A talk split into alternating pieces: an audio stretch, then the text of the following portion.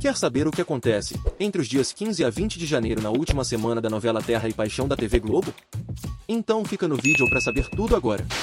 Nessa última semana de Terra e Paixão, Irene fica irritada por não conseguir falar com Vinícius.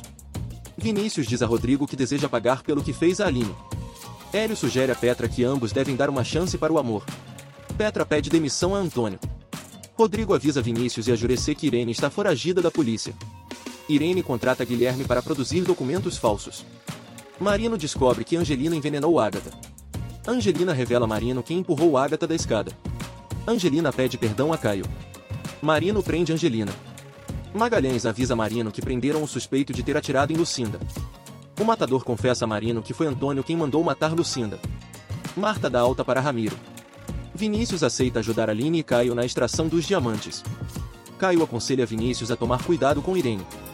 Antônio e seus capangas são surpreendidos por Marino, que dá voz de prisão a ele.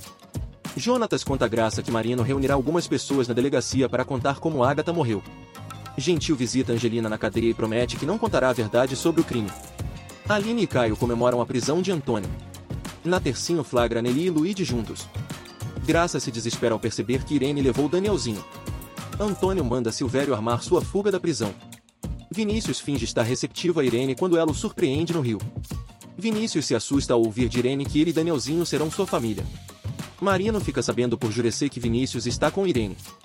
Silvério sente medo ao ser ameaçado por Antônio, e acaba pedindo ao barão para armar a fuga do cliente. Vinícius aproveita a ausência de Irene e consegue avisar para Marino onde ele e Danielzinho estão. Anneli decide romper com Natercinho e ficar com Luigi. Marino surpreende Irene na saída do hotel, e lhe dá voz de prisão. Irene se nega a entregar Danielzinho. Caio visita Antônio na cadeia e confronta o pai. Passam-se alguns meses. Silvério avisa Antônio que está tudo organizado para sua fuga. Christian conversa com Lucinda, ainda em coma, no dia do seu aniversário. Você estava acompanhando Terra e Paixão? Então deixa nos comentários o que você achou da novela. E aproveita se inscreve aqui no canal e não deixe de ativar as notificações para que você receba os avisos dos próximos resumos da nova novela das nove, Renascer. E até o próximo vídeo.